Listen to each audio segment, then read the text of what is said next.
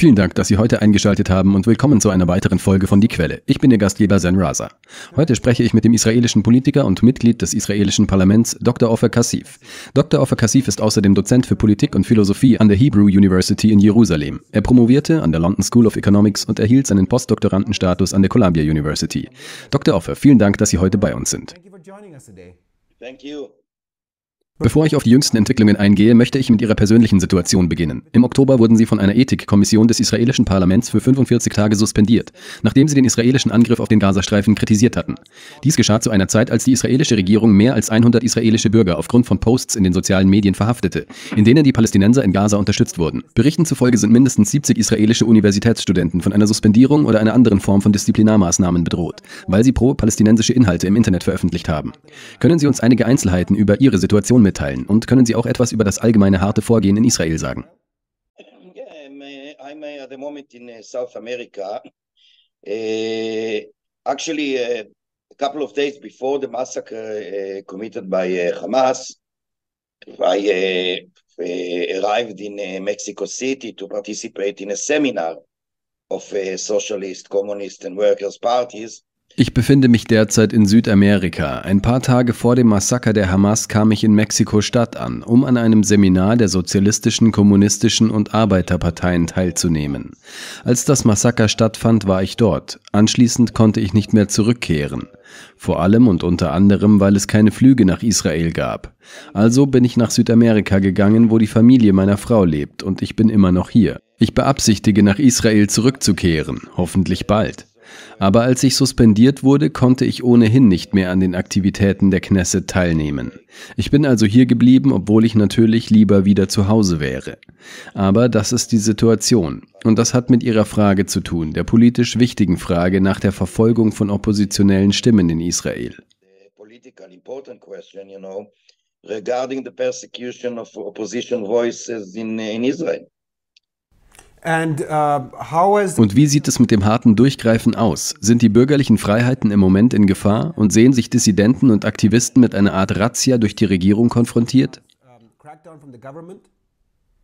Absolutely. Look, uh, allow me to put it in the right talk context. I guess that uh, your followers and those who uh, are watching us uh, know that uh, just before the massacre of 7th of October and the aftermath, uh, the government of Israel, which I must say is a fascist government, Absolut richtig. Erlauben Sie mir, es in den richtigen Kontext zu stellen. Ich nehme an, dass Ihre Zuhörer und diejenigen, die die Sendung verfolgen, wissen, dass die israelische Regierung die, wie ich sagen muss, eine faschistische Regierung ist, kurz vor dem Massaker des 7. Oktober und den darauf folgenden Ereignissen versucht hat, einen Staatsstreich durchzuführen. Natürlich wurde dies unter dem Vorwand einer Justizreform beschönigt, aber es handelte sich nicht um eine Justizreform. Das war ein Putsch der Regierung mit der Absicht, die wenigen demokratischen Elemente, die es dort noch gibt, zu beseitigen. Und das sind nicht allzu viele. Sie wollen sie vollständig beseitigen. Nun, sie sind gescheitert, vor allem aufgrund der Proteste. Also haben sie das schreckliche, ungeheuerliche Gemetzel, das die Hamas begangen hat, als Vorwand benutzt, um eben die gleichen Ziele zu verfolgen, die sie hatten, als sie den Staatsstreich durchführen wollten. Zusätzlich zu dem Massaker, das Israel in Gaza zu verantworten hat. Und es gibt keine andere Möglichkeit, es zu beschreiben. Ich meine, wir müssen sehr vorsichtig sein und erlauben Sie mir noch etwas hinzuzufügen. Es gibt keine Dichotomie in dem Sinne, dass, wenn man gegen das schreckliche Gemetzel der Hamas ist, und wir müssen uns selbstverständlich dem entgegenstellen, man per Definition das Massaker befürwortet, das Israel an den unschuldigen palästinensischen Zivilisten in Gaza verübt. Und ich betone, unschuldige Zivilisten. Umgekehrt bedeutet es nicht, dass man die Hamas oder deren Blutbad befürwortet, wenn man sich dem Massaker widersetzt, für das Israel verantwortlich ist, dem Angriff, den Israel gegen Gaza führt. In diesem Sinne denke ich, dass zu viele Regierungen in der Welt, auch die deutsche, sich des Blutvergießens schuldig gemacht haben. Denn sie lassen es unter dem Vorwand der Selbstverteidigung Israels zu. Es handelt sich nicht um Selbstverteidigung.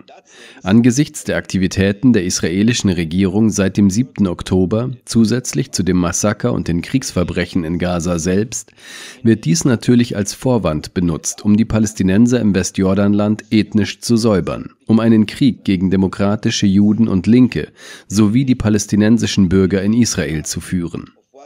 government of Israel has been doing since the 7th of October, on top of the massacre and the war crimes in Gaza themselves, is of course using it as a smokescreen to ethnic, ethnically cleanse the Palestinians in the West Bank, to wage a, a war against uh, democratic Jews and leftists and the Palestinian citizens within Israel. And if we have the time, I, you know, can uh, detail it.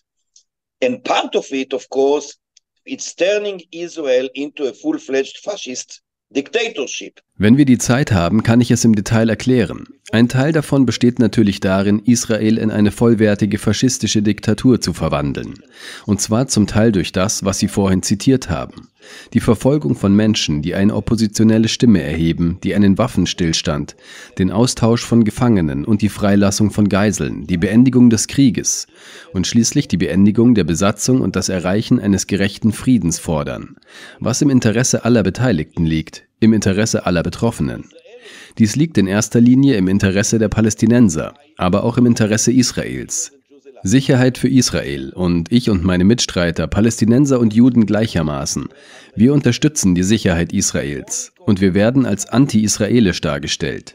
Der einzige Faktor, der sich jetzt gegen Israel und die Israelis richtet oder eine solche Politik betreibt, ist die Regierung.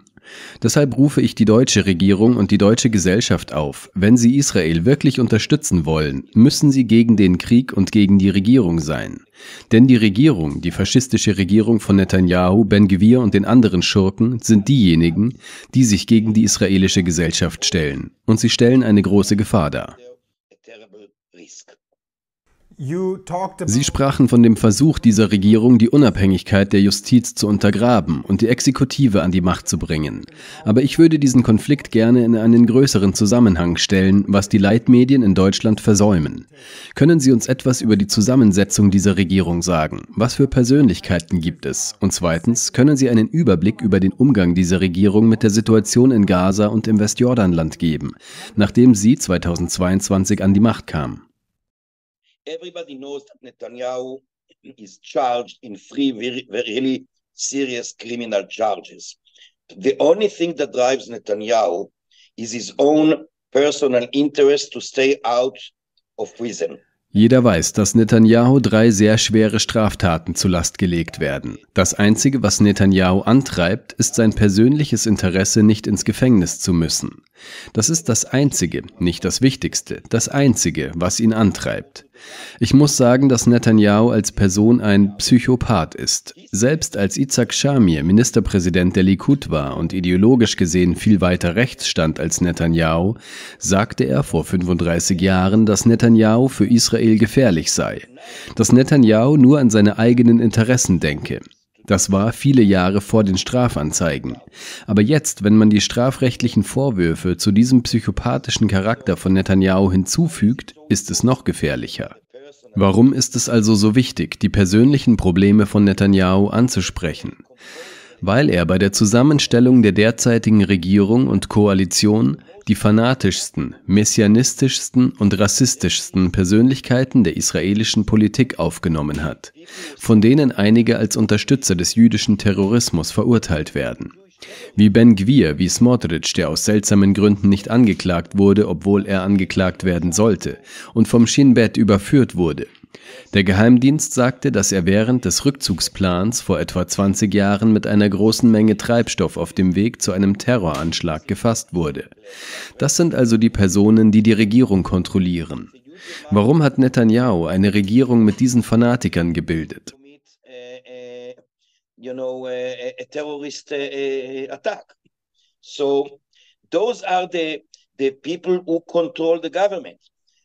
Netanyahu uh, form a government with those bigots. And why, even more importantly, Netanyahu turned the Likud party, which was a very, you know, acclaimed, uh, um, of course, This is not my cup of tea, to say the least. What never was. Und warum, was noch wichtiger ist, hat Netanyahu die Likud-Partei gewandelt, die eine sehr hoch angesehene Partei war. Natürlich ist das nicht mein Fall, gelinde gesagt, das war es nie, aber die Likud-Partei war über all die Jahre eine ideologische Partei. Noch einmal, ich bin gegen die Ideologie der Likud-Partei, gegen deren Politik, immer. Aber dennoch war sie eine ideologische Partei und sie war eine überragende Partei in der israelischen Politik, selbst als sie in der Opposition war, bevor sie 1977 zum ersten Mal die Wahlen gewann. Netanyahu hat die Likud-Partei in eine Bibistenpartei verwandelt. Sie kennen den Begriff Bibiism oder Bibist, der sich von dem Spitznamen Netanyahus ableitet. Er hat die Likud in eine bibistische Sekte verwandelt. Das sagen ehemalige Mitglieder des Likud. Viele Ex-Minister und Mitglieder der Knesset, die jahrelang Mitglied des Likud waren, bestätigen dies. Den Likud gibt es nicht mehr, nur der Titel besteht noch. Warum ist das so wichtig? Weil Netanyahu innerhalb des Likud die ernsthafteren oder fundierteren ideologischen Persönlichkeiten ausgeschlossen hat und er den Weg zu wichtigen Positionen innerhalb des Likud für Leute gebilligt und geebnet hat, die sich nicht von Ben Gwir oder Smotrich unterscheiden. Es ist also falsch, nur die sogenannte Partei des religiösen Zionismus als Faschisten und noch Schlimmeres zu bezeichnen. Es ist wahr, dass sie das sind, aber innerhalb des Likud gibt es jetzt eine Mehrheit in der Knesset, die ideologisch gesehen, wenn sie eine Ideologie haben, denn einige von ihnen sind einfach Opportunisten, aber wenn wir uns auf jene ideologischen beziehen, ähneln sie heute vielmehr den Rassisten. Und ich spreche von einem echten Glauben an den Rassenwahn, den Deutschland aus seiner Geschichte sehr gut kennt. Ich spreche von Personen, die wirklich an die jüdische Vorherrschaft glauben. And I'm talking about a real belief in racial theory that Germany knows from its history quite well. I'm, I'm, I'm talking about people who really believe in Jewish supremacy. so within the Likud are many like that. Now, the reason that Netanyahu did that in order to hold the power in his hands. Wie viele innerhalb des Likuds denken so. Die Gründe für Netanyahus Handeln liegen im Machterhalt. Er wollte niemanden, wie zum Beispiel Benny Begin, Michael Eitan oder Dan Meridor. Auch das sind Menschen, mit denen ich große Debatten und Meinungsverschiedenheiten habe. Aber ich kann nicht ignorieren, dass sie ehrliche und ernsthafte Menschen sind. Übrigens kann man mit ihnen tatsächlich diskutieren, was man von der großen Mehrheit der Likud-Leute heute nicht behaupten kann. Warum haben sie sie dann vertrieben und den Weg für den Abschaum der Welt geebnet? Weil er auf diese Weise die Macht in seinen Händen behalten konnte. Er hat den Likud in eine persönliche Bibistensekte verwandelt. Jetzt bildet er diese Regierung mit diesen Fanatikern. Denn das Einzige, was ihn interessiert, ist das Amt des Ministerpräsidenten, um der Gefahr einer Inhaftierung zu entgehen. In diesem Sinne ist er also bereit, alles zu tun, was ihm einen Vorteil verschaffen könnte. Er ist der Nutznießer, nicht die israelische Gesellschaft. Er ist jetzt der Hauptfeind Israels, er und seine Regierung, mit allem. Sehen Sie sich das schreckliche Massaker an, das die Hamas begangen hat. Wer ist dafür verantwortlich? Nicht wer der Schuldige ist. Die Schuld liegt ganz bei der Hamas. Sie sind die Mörder, die es getan haben. Aber die Verantwortung für die Fahrlässigkeit und für die Schaffung der Umstände, die dieses schreckliche Gemetzel ermöglichten, liegt bei Netanyahu und seiner Regierung. Ich werde Ihnen einige Beispiele nennen. Zunächst einmal hat der Geheimdienst der israelischen Armee Netanyahu bereits im März, also vor neun Monaten, gewarnt, dass die Hamas, wie auch andere, die Hisbollah und andere, aber in unserem Fall die Hamas, den Staatsstreich gegen Israel einsetzen würden, wenn er, wenn die Regierung mit der sogenannten Justizreform fortfahre. Der Geheimdienst innerhalb der israelischen Armee hat Netanyahu gewarnt, dass die Fortsetzung dieses Staatsstreichs Israel in ein ernsthaftes Risiko und in Gefahr bringt. Er wollte nicht darauf hören. Am Abend, ich erinnere mich, dass ich am Abend der Abstimmung über die sogenannte Angemessenheitsklausel anwesend war, die eine massive Änderung des Justizsystems durch ein Gesetz darstellt, das die Unabhängigkeit und die Möglichkeit des Gerichts gegen Beschlüsse der Regierung zu entscheiden herabsetzt. Am Abend der Abstimmung über dieses Gesetz kam der Stabschef der israelischen Armee mit einigen anderen Generälen dringend in die Knesset, was nicht sehr oft vorkommt, wenn überhaupt, um persönlich mit Netanyahu zu sprechen sprechen und ihm zu sagen, Stopp, das wird Israel gefährden. Er weigerte sich, sie zu treffen. Er verweigerte ein Treffen mit ihnen. on the so, so-called reasonableness clause, which is a massive change in the judicial system uh, by law, which you know lower the uh, uh, the independence and the possibility of the of the court to rule against decisions taken by the government on the eve of the vote on this law uh, the chief of staff of the israeli army with some other generals came urgently to the knesset something that doesn't happen, very often if ever to talk personally to netanyahu to tell him stop. It's going to put israel on, at risk he refused to see them he refused to meet them. Now, if you, I don't remember exactly how much time before the massacre itself, there were, I think there were 34, 35 battalions of the Israeli army on the uh, frontier between Ich weiß nicht mehr genau, wie viel Zeit vor dem eigentlichen Massaker vergangen ist, aber ich glaube, es befanden sich 34 oder 35 Bataillone der israelischen Armee an der Grenze zwischen dem Gazastreifen und Israel. Netanyahu verlegte, Netanyahu ist natürlich der Kopf der Schlange, aber die Regierung hat Einfluss. Netanyahu verlegte 32 Bataillone von dort in das Westjordanland. Er ließ nur zwei oder drei Bataillone an der Grenze zum Gazastreifen stationiert. Warum hat er das getan? Um die illegalen Siedlungen und die Pogrome der Siedler zu verteidigen. Die Pogrome, die sie täglich gegen unschuldige Palästinenser, insbesondere gegen Hirten, begehen. Dies ist Teil der ethnischen Säuberung, die im Westjordanland stattfindet.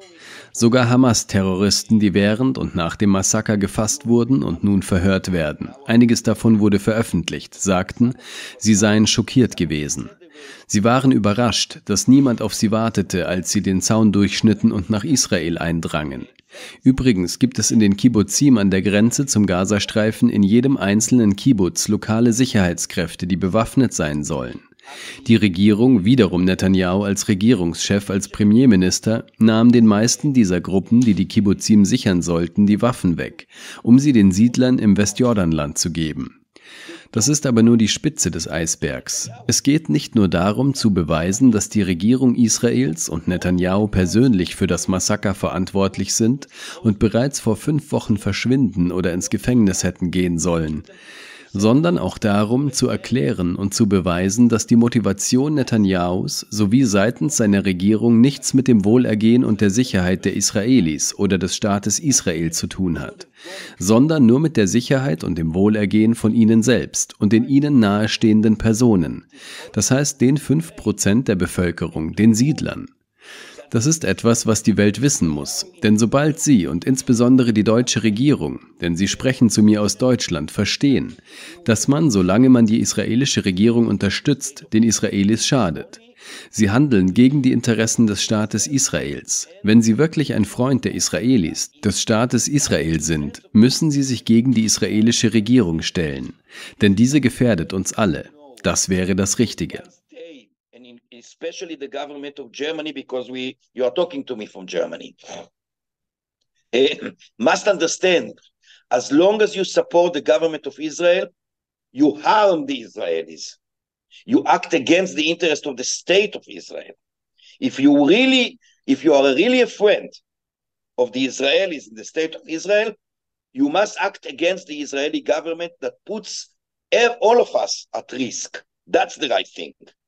Also Können Sie auch über die Politik der Netanyahu-Regierung sprechen, nachdem sie 2022 wieder an die Macht kam, und zwar in Bezug auf den Gazastreifen und das Westjordanland? Also, uh, uh, first of all, it's not it's not only this government. Netanyahu throughout the years, and as you know, uh, unfortunately, Netanyahu is a, a prime minister in the last Zunächst einmal geht es nicht nur um diese Regierung. Netanyahu war, wie Sie leider wissen, in den letzten 28 Jahren die meiste Zeit Premierminister. Es gab nur hier und da ein paar Wechsel, Sharon, Olmert, Barak, aber für eine kurze Zeit, relativ gesehen, war Netanyahu die meiste Zeit Premierminister oder ein Minister, zum Beispiel für Finanzen unter Sharon. Und warum sage ich das? Weil Netanyahu, seit er Premierminister ist, seit 2007 glaube ich, aber vielleicht erinnere ich mich nicht mehr an das genaue Jahr, eine Politik der Stärkung der Hamas im Gazastreifen und der Schwächung der palästinensischen Autonomiebehörde im Westjordanland verfolgte. Und warum? Er hat es ausdrücklich gesagt. Das ist keine Interpretation von mir. Im Jahr 2019 sagte er auf einem Parteitag der Likud-Partei ausdrücklich, und ich zitiere ihn mehr oder weniger, er sagte, diejenigen, die gegen die Gründung eines palästinensischen Staates sind, müssen die Hamas unterstützen und stärken und die palästinensische Autonomiebehörde schwächen. Was ist der Grund dafür? Ganz einfach. Zunächst einmal spalten und herrschen. Wenn man die Palästinenser spaltet, gewinnt man das Westjordanland, das natürlich besetzt ist, aber zumindest zum Teil die palästinensische Autonomiebehörde und die Hamas in Gaza. Und vergessen wir nicht, dass die Hamas tatsächlich einen Putsch gegen die palästinensische Autonomiebehörde unternommen hat, um durch eine Art Staatsstreich die Kontrolle in Gaza zu erlangen. Israel wünschte dies aus demselben Grund, den Netanyahu nannte. Und warum? Weil sobald es im Westjordanland und im Gazastreifen zwei unterschiedliche und sogar gegensätzliche Behörden gibt, man der Welt weismachen kann, dass es niemanden gibt, mit dem man über einen palästinensischen Staat sprechen kann. Nehmen wir an, wir würden mit der palästinensischen Autonomiebehörde reden. Die Hamas in Gaza würde das niemals akzeptieren und umgekehrt. Deshalb wollten sie dieses Spalten und Herrschen. Zweitens, und das führt uns zu den eigentlichen Taten von Netanyahu, nicht nur zu seinen Aussagen, die Hamas sei als fanatische Organisation bekannt. Wenn man sie also stärkt, kann man feststellen, dass es niemanden gibt, mit dem man verhandeln kann. Schauen Sie sich die Hamas an. Schauen Sie sich die Situation an. Sie sind Fanatiker. Es gibt niemanden, mit dem man verhandeln kann. Niemanden, mit dem man reden kann. Netanyahu hat also als Premierminister über viele Jahre hinweg kontinuierlich riesige Geldbeträge, Dollar aus Katar, an die Hamas überwiesen. Jeder weiß das, niemand leugnet es. Netanyahu streitet es nicht ab. Das war die Politik, die sie für die Hamas wünschten. Und jetzt büßen wir dafür. Netanyahu as a prime minister continuously for many years actually transferred huge amount of money dollars from Qatar to Hamas.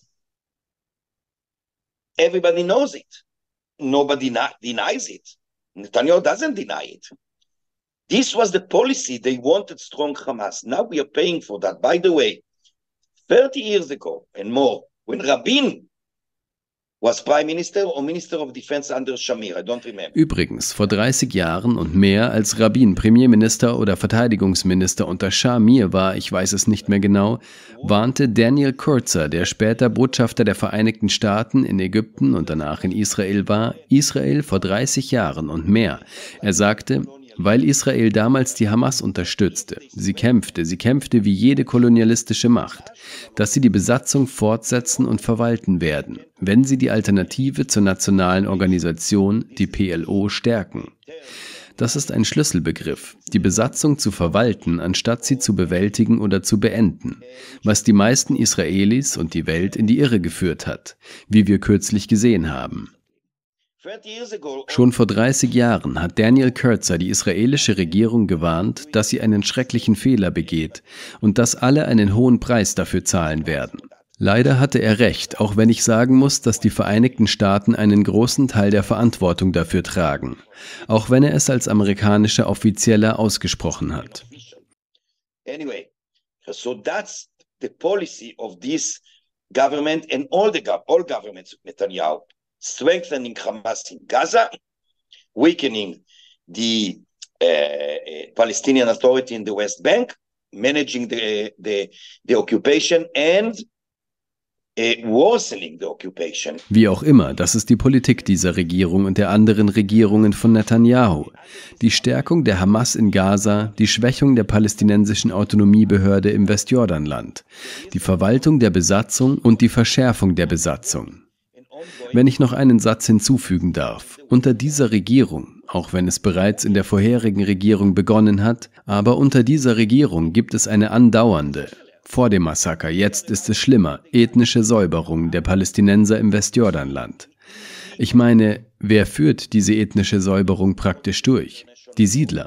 Sie dürfen tun, was sie wollen. Sie sind bewaffnet.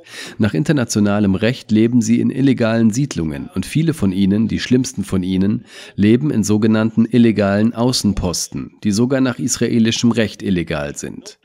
Aber diese Regierung hat dem Militär befohlen, diese Außenposten nicht anzugreifen. Tatsächlich verstößt die israelische Regierung also täglich gegen das Gesetz. Ich habe persönlich zwei Hirtengemeinschaften im Westjordanland und im Jordantal nur eine Woche vor dem Massaker besucht. Und ich traf dort gute Menschen, hart arbeitende Menschen, die nie jemandem etwas zuleide getan haben, die an einem normalen Leben ohne Besatzung, ohne Verfolgung, ohne Belästigung durch die Siedler oder die Besatzungstruppen interessiert sind, unter deren Schirmherrschaft die Siedler agieren und ihre Verbrechen begehen. Und ich habe Gemeinden gesehen, vier Gemeinden wurden damals wegen dieser Pogrome und Schikanen der Siedler von ihrem Land vertrieben. Bösartige, rassistische, bewaffnete Siedler unter der Schirmherrschaft der Besatzungstruppen. Und jetzt sind es bereits, wenn ich mich richtig erinnere, 14 oder 16 Gemeinden, die vertrieben wurden. Wir sprechen hier von einem Gebiet, das doppelt so groß ist wie Tel Aviv und das ethnisch gesäubert wurde. Wo ist die Welt? Wo ist Deutschland? Deutschland trägt Schuld, und zwar zu Recht, für das, was es vor 90 Jahren den Juden, einschließlich meiner Familie, angetan hat. Aber sie werden in 90 Jahren bereuen, dass sie das Gleiche getan oder zugelassen haben. Nicht das Gleiche, aber sie haben Verbrechen gegen die Menschlichkeit an den Palästinensern zugelassen. Dann wird es zu spät sein. Sie haben die Verantwortung, das jetzt zu stoppen. Sie können es. Germany bears guilt and justly so for what they did 90 years ago to the Jews, including my family. But they are going to regret 90 years from now that they did the same or allowed, not the same, but allowed crimes against humanity against the Palestinians. That is going to be too late. You, you have the responsibility to stop it now. You can. Werfen wir einen Blick auf einige der jüngsten Entwicklungen in diesem Konflikt. Am 7. Oktober, dem Tag, an dem die Hamas und der islamische Dschihad einen Überraschungsangriff auf Israel verübten, nahmen sie rund 239 Geiseln, darunter Militärangehörige, Zivilisten und ausländische Staatsangehörige. Nachdem die israelische Regierung zunächst einen Waffenstillstand für ein Geiselabkommen abgelehnt hatte, stimmte sie gestern einem Abkommen mit der Hamas zu. Die Hamas erklärte sich bereit, 50 Frauen und Kinder für einen viertägigen Waffenstillstand freizulassen. Während Israel ankündigte, 150 Palästinenser palästinensische Frauen und Kinder aus israelischen Gefängnissen freizulassen, die manche nicht als Gefangene, sondern als Geiseln bezeichnen. Und außerdem hunderte von Lastwagen mit humanitärer Hilfe, Medikamenten, Treibstoff und vielen anderen Gütern in den Gazastreifen zuzulassen. Auch die Hisbollah kündigte an, sich dem Waffenstillstand anzuschließen, der heute in Kraft getreten ist. Dies ist eine zweiteilige Frage. Erstens, welche Bedeutung hat diese Entwicklung? Und zweitens, warum hat es so lange gedauert, bis Israel eine Vereinbarung mit der Hamas getroffen hat? I begin with the second question. First of all, you know, it's quite natural that uh, when there are negotiations, doesn't matter right now between whom, uh, it takes time normally. Uh, so, but there's another issue which I would like to raise is that, and it goes back to what I said in the very beginning of our chat, that Netanyahu is interested in his own well-being and good, and that's it. Ich beginne mit der zweiten Frage. Zunächst ist es ganz natürlich, dass Verhandlungen, egal mit wem, normalerweise ihre Zeit brauchen. Aber es gibt noch einen anderen Punkt, den ich ansprechen möchte, nämlich, und das geht auf meine Aussage am Anfang unseres Gesprächs zurück, dass Netanyahu nur an seinem eigenen Wohlergehen interessiert ist und nicht mehr. Netanyahu war gegen diese Art von Deal. Ich mag den Begriff Deal nicht, aber ich benutze ihn, weil ich im Moment keinen besseren finden kann. Der Grund, warum ich den Begriff Deal nicht mag, ist, dass ich denke, dass Menschen, menschliche Wesen nicht als Ware bezeichnet oder betrachtet werden sollten. Und wenn wir über Deals sprechen, scheint es, als würden wir sie als Ware bezeichnen, was ich wirklich verabscheue aber ich werde ihn unseres Gesprächs zuliebe verwenden. Es war mir jedoch wichtig, diese Vorbehalte zu äußern. Netanyahu war anfangs jedenfalls nicht interessiert und lehnte das Abkommen ab, weil ihm das Wohlergehen und das Leben der Geiseln gleichgültig sind. Es ist ihm egal, solange er der Ansicht war, dass die israelische Öffentlichkeit ein solches Abkommen nicht unterstützt, wollte er es auch nicht umsetzen. Als er zu begreifen begann, infolge der Umfragen, der Demonstrationen, der Treffen, die nicht nur hilfreich, sondern abstoßend waren, abstoßende Treffen mit den Familien der Geiseln, Und ich sage abstoßend aufgrund der Haltung von Netanyahu und einigen anderen Ministern, die sich den armen Familien der Geiseln gegenüber so erniedrigend und unmenschlich verhielten. Sie gehen durch die Hölle und Netanyahu und seine Handlanger haben noch mehr Feuer in dieses Inferno gebracht. Sobald Netanyahu also dachte oder zu verstehen begann, dass die Mehrheit in Israel ein solches Abkommen unterstützt, änderte er seine Meinung wieder, da er nur an seinem eigenen Wohl interessiert ist. Aber das brauchte Zeit. Dies ist ein Aspekt dessen, warum es so lange gedauert hat, bis dieses Abkommen zustande kam. And so in that sense, uh, once Netanyahu thought or began to understand that the majority in Israel supports such a deal, he changed his mind. Again, because he's only interested in his own good. So, but it took time. This is part of the prolonged time that it took to reach this deal. There are many things behind the scene that we don't know. So. Es gibt viele Faktoren hinter den Kulissen, die wir nicht kennen. Ich schätze, das ist ein Grund für die lange Verzögerung. Wie ich bereits sagte, sind die Verhandlungen, von denen es überall zahlreiche gibt, implizit. Das heißt, wir wissen nicht, was genau hinter den Kulissen vor sich geht. Ich bin sicher, dass die Hamas einen großen Teil der Verantwortung für die Dauer der Verhandlungen trägt, ohne die Geiseln freizulassen. Aber wie ich schon sagte, in Bezug auf Israel, die israelische Regierung, ist die Dauer vor allem auf die Interessen der Beteiligten zurückzuführen. In erster Linie Netanyahu, aber nicht ausschließlich. Die alte Bande, die sich Regierung Israels nennt, hat ihre eigenen engstirnigen Interessen, die wiederum nicht die Sicherheit und nicht das Wohlergehen der Israelis im Allgemeinen und der Geiseln im Besonderen sind. Das ist der Grund, warum es meiner Meinung nach so lange gedauert hat general and of the hostages in particular. That's the reason why it took so much time, in my view. Am 19. November erklärte der israelische Finanzminister Bezalel Smotrich, und ich zitiere ihn hier, Zitat, ich begrüße die Initiative der freiwilligen Migration von Arabern aus dem Gazastreifen in Länder in aller Welt. Dies ist die richtige humanitäre Lösung für die Bewohner des Gazastreifens und der gesamten Region nach 75 Jahren der Flüchtlinge, der Armut und der Gefahr. Der Staat Israel wird die Existenz einer unabhängigen Entität im Gazastreifen nicht länger akzeptieren können. Zitat Ende. Was meinen Sie, was Israel angesichts dieser Aussage in Gaza vorhat? Wohin werden 2,2 Millionen palästinensische Zivilisten übersiedeln? Look, we began our conversation, you uh, suspension. And by the way, in the meantime, another member of my party, the Communist a member of the Knesset, Aida Tuma Sliman, my friend, was also suspended for two months uh, for, like myself, for talking about, for for calling to ceasefire, for uh, accusing the government of Israel in war crimes and in massacre, only for that. Zu Beginn unserer Unterhaltung sprachen wir über meine Suspendierung. Übrigens wurde in der Zwischenzeit ein anderes Mitglied meiner Partei, der Kommunistischen Partei und Mitglied der Knesset Aida Touma Suleiman, meine Freundin, ebenfalls für zwei Monate suspendiert, wie ich, weil sie zu einer Feuerpause aufgerufen hatte, weil sie die israelische Regierung der Kriegsverbrechen und der Massaker beschuldigt hatte, nur um zu zeigen, dass die Verfolgung viele sozusagen gewöhnliche Menschen, aber auch Mitglieder der Knesset betrifft. Dies ist ein Teil des diktatorischen Prozesses, den Israel durchläuft. Ich erwähnte es aber, weil es in Israel völlig legitim ist, die Beseitigung der Palästinenser zu fordern. Minister und Mitglieder der Knesset und Rabbiner und natürlich wieder, Zitat, das einfache Volk fordern die Beseitigung der Palästinenser in Gaza. Der stellvertretende Sprecher der Knesset hat sogar vor ein paar Tagen getwittert, er rufe dazu auf, Gaza niederzubrennen. Das ist Nazi-Vokabular. Sie können tun, was sie wollen, sie machen einfach weiter im öffentlichen Diskurs in Israel und das legitim.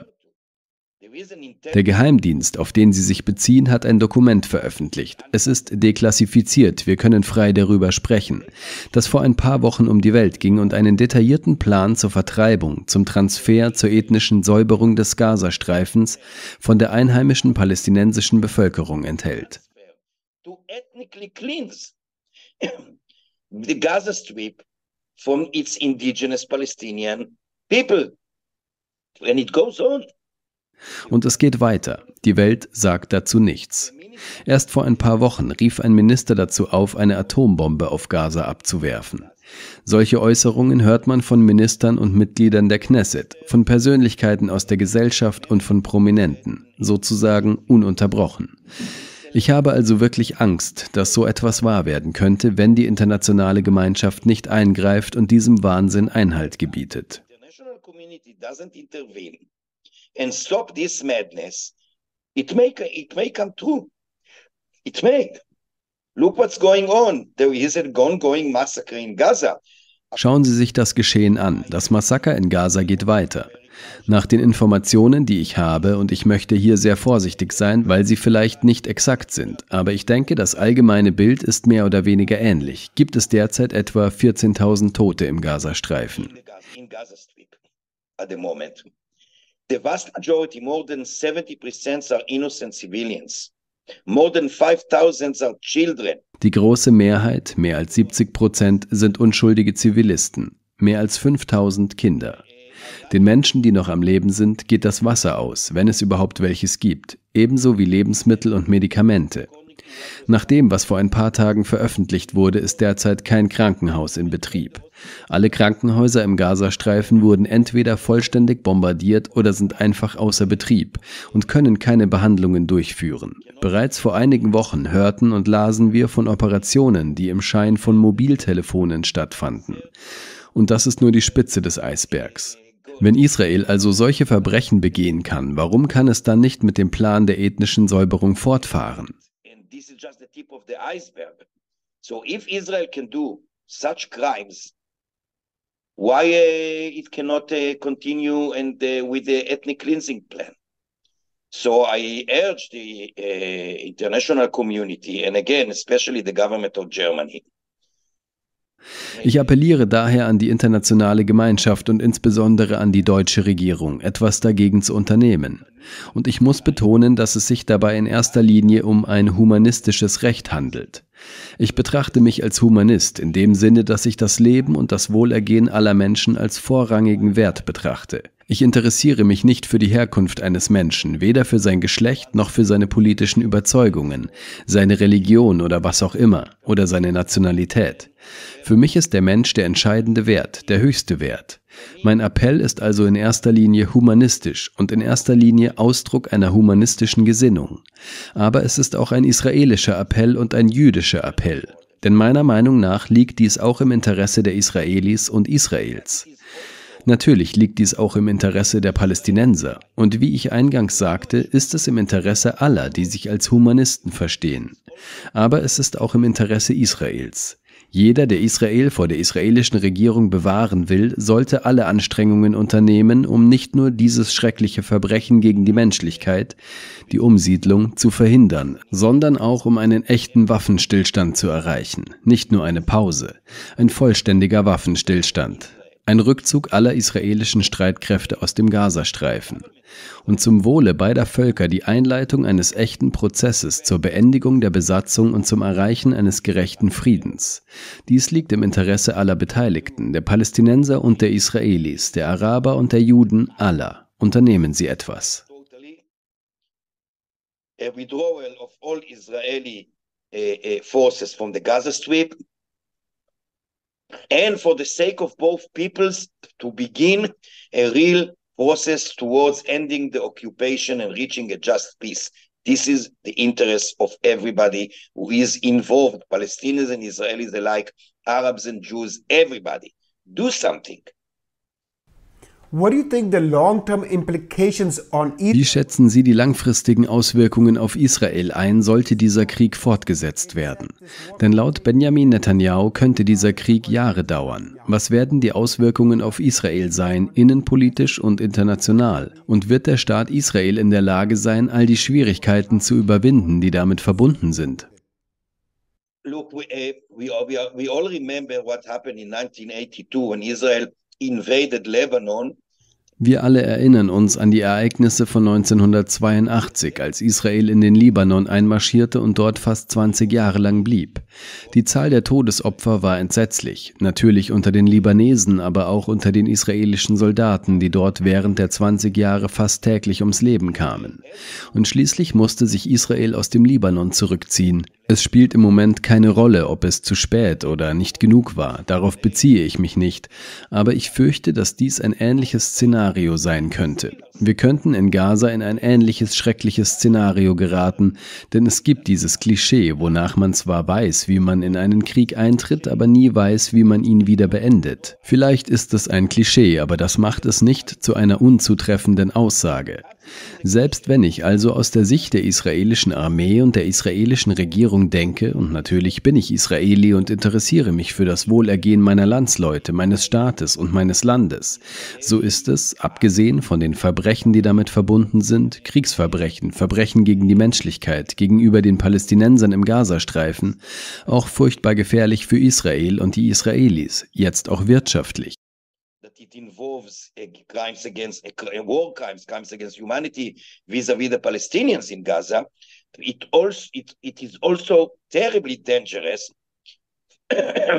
for Israel and the Israelis.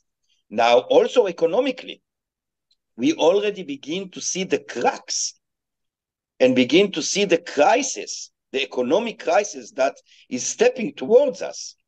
Wir beginnen bereits die Risse zu sehen und die Krise, die Wirtschaftskrise, die auf uns zukommt. Und vor allem, wenn wir uns auf die wirtschaftliche Meinung dieser Regierung beziehen, die ebenfalls extrem rechtslastig ist. Diese Regierung ist nicht nur, wie ich schon sagte, eine faschistische Regierung, eine rechte Regierung gegenüber den Palästinensern oder den Bürgerrechten und so weiter oder in ihren antidemokratischen Aktivitäten. Sie ist auch extrem rechts, was die sozialen und wirtschaftlichen Fragen betrifft. Sie können sehen, dass insbesondere Smotrich als Finanzminister nichts von Wirtschaft versteht. Das sagen sogar die Fachleute im Ministerium. Aber lassen wir das mal beiseite. Natürlich wird die Investition wirtschaftlich gesehen, die Investition in diesen Krieg, in die Rüstung und so weiter ihren Preis haben. Es ist bereits der Fall. Wer bezahlt als Erster? Wer wird den Preis dafür zahlen? Die schwächsten Klassen, Frauen, arabische Bürger, die sogenannte Peripherie, orientalische Juden, Arbeiter, die Arbeiterklasse, kleine Unternehmen. Sie werden den größten Preis dafür zahlen müssen. Das wird den Siedlern nicht schaden. Es wird den Ultramillionären, Netanyahu und seiner Familie oder einigen seiner Minister, die unermesslich reich sind, nicht schaden.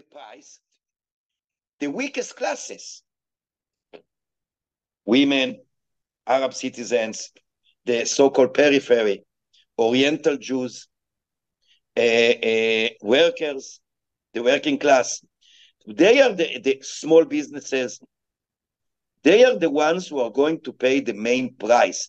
That's not going to harm the settlers. That's not going to harm the ultra millionaire Netanyahu and his family, or some of his ministers who are immensely rich. It's going to cause a huge damage to the most needy ones. Es wird den Bedürftigsten großen Schaden zufügen und dazu gehört, soweit ich mich erinnere, eine Viertelmillion Flüchtlinge in Israel.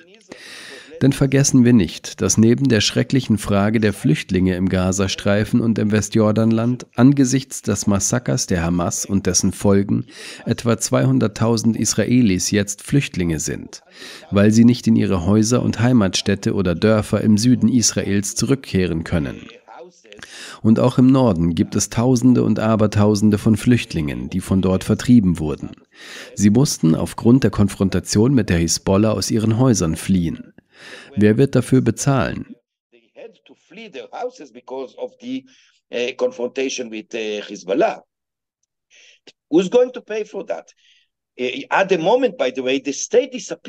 That? Im Moment ist der Staat übrigens verschwunden. Der Staat ist regungslos. Der Haushalt und das Verhalten der Regierung kommen den Siedlern und den Ultraorthodoxen zugute. Aber diejenigen, die auf die Unterstützung des Staates angewiesen sind, insbesondere die Flüchtlinge, von denen ich spreche, bekommen nichts oder fast nichts. Solange der Krieg andauert, werden sie zusätzlich zu den bereits angeführten Punkten keine Unterstützung vom Staat erhalten. Das wird zu einem totalen Zusammenbruch der israelischen Gesellschaft führen. Und ich möchte nicht, dass das passiert. Ich werde sehr oft von den Rechten in Israel beschuldigt, anti-israelisch zu sein. Ich bin nicht anti-israelisch. Meines Erachtens hat sich unsere Meinung, die wir seit langem vertreten, als richtig erwiesen. Das ist die eine Sache. Und zweitens, alles, was wir ablehnen oder unterstützen, geschieht zum Wohle der Israelis. Und das ist Bestandteil der gegenwärtigen Situation. Die Regierung ist ein Feind des israelischen Staates und des israelischen Volkes, weil sie alles tut, um ihnen zu schaden, um die große Mehrheit der Israelis auf dem Altar des Fanatismus, des Messianismus und der Bigotterie zu opfern. The government is an enemy of the Israeli state and people because it does everything to harm them. In order they sacrifice the vast majority of Israelis on the altar of fanaticism, messianism, and bigotry.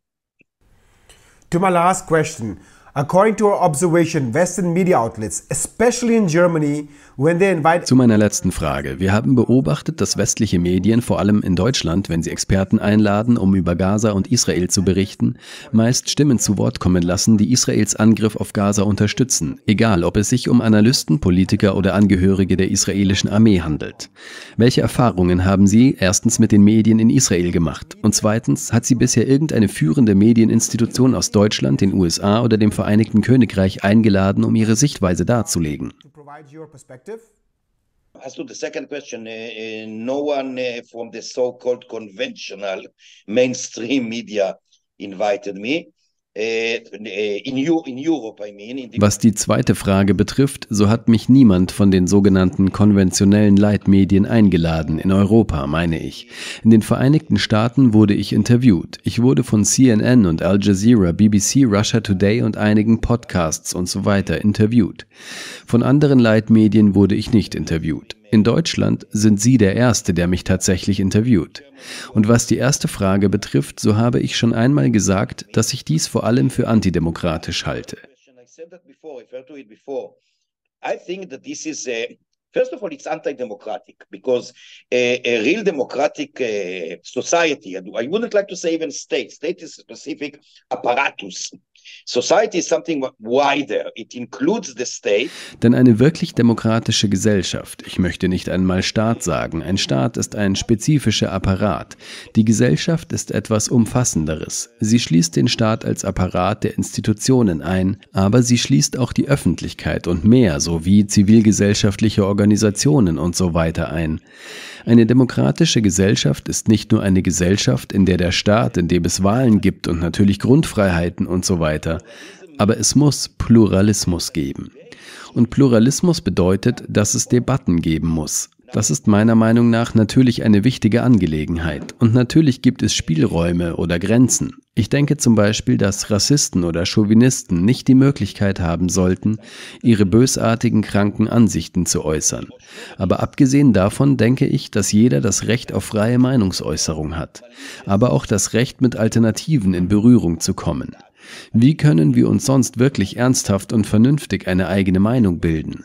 Wir sollen uns als rationale Wesen unsere Meinung auf der Grundlage von Wissen oder Informationen bilden. Und wenn ein Teil der Informationen blockiert wird, vor allem wenn sie vom Markt oder Staatsapparat blockiert werden, dann erreichen wir etwas, das eine deutsche Wissenschaftlerin mit dem Titel Die Spirale des Schweigens veröffentlicht hat. Elisabeth Nölle-Neumann. Ich glaube, es war in den frühen 70ern, als sie diesen Text veröffentlichte, in dem sie ausführlich erklärte, wie die Medien die öffentliche Meinung nicht nur widerspiegeln, sondern auch formen. The spiral of silence, Elizabeth Nolan Neumann. I think it was in the in the early 70s that she published this uh, uh, text uh, in which she explained in length how the media create not only reflects public opinion, but uh, more more so uh, forms public opinion. So it is anti-democratic. Es ist also antidemokratisch, was Sie vorhin erwähnten, und ich bin mir dessen bewusst. Ich bemängelte, dass sogar die Linken und die Linke zum Beispiel für ein Verbot der BDS stimmten. Es spielt keine Rolle, was ich über BDS denke. Ich mag ihnen zustimmen, ich mag sie ablehnen, aber sie haben das Recht, sich zu äußern. Jetzt ist es illegal und die Linke hat das sogar unterstützt. Das ist eine Schande. Keine Schande, sondern vielmehr antidemokratisch und ungeheuerlich. Stimmen wie meine, und es gibt tausende solcher Stimmen in Israel und auch tausende von Juden, nicht nur arabische Bürger, und diese Stimmen sollten gehört werden. Sie müssen gehört werden. Wir haben mit der Verfolgung von Menschen wie mir in Israel begonnen und wir enden mit der Verfolgung von Menschen wie mir in Deutschland.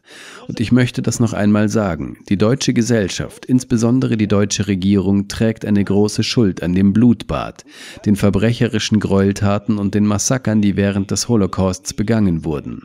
Und sie sollten Schuldgefühle haben. Sie müssen dafür bezahlen. Aber das kann nicht auf Kosten anderer Menschen geschehen. Sie unterstützen nicht und sie drücken ihre Schuld nicht aus und sie büßen nicht dafür diese Personen, indem sie ihren Opfern erlauben, andere zu Opfern zu machen. Das werden sie in der Zukunft ebenfalls bereuen. Sie haben jetzt die Chance, damit aufzuhören und es zu ändern. Und ich betone das auch im Interesse der Israelis.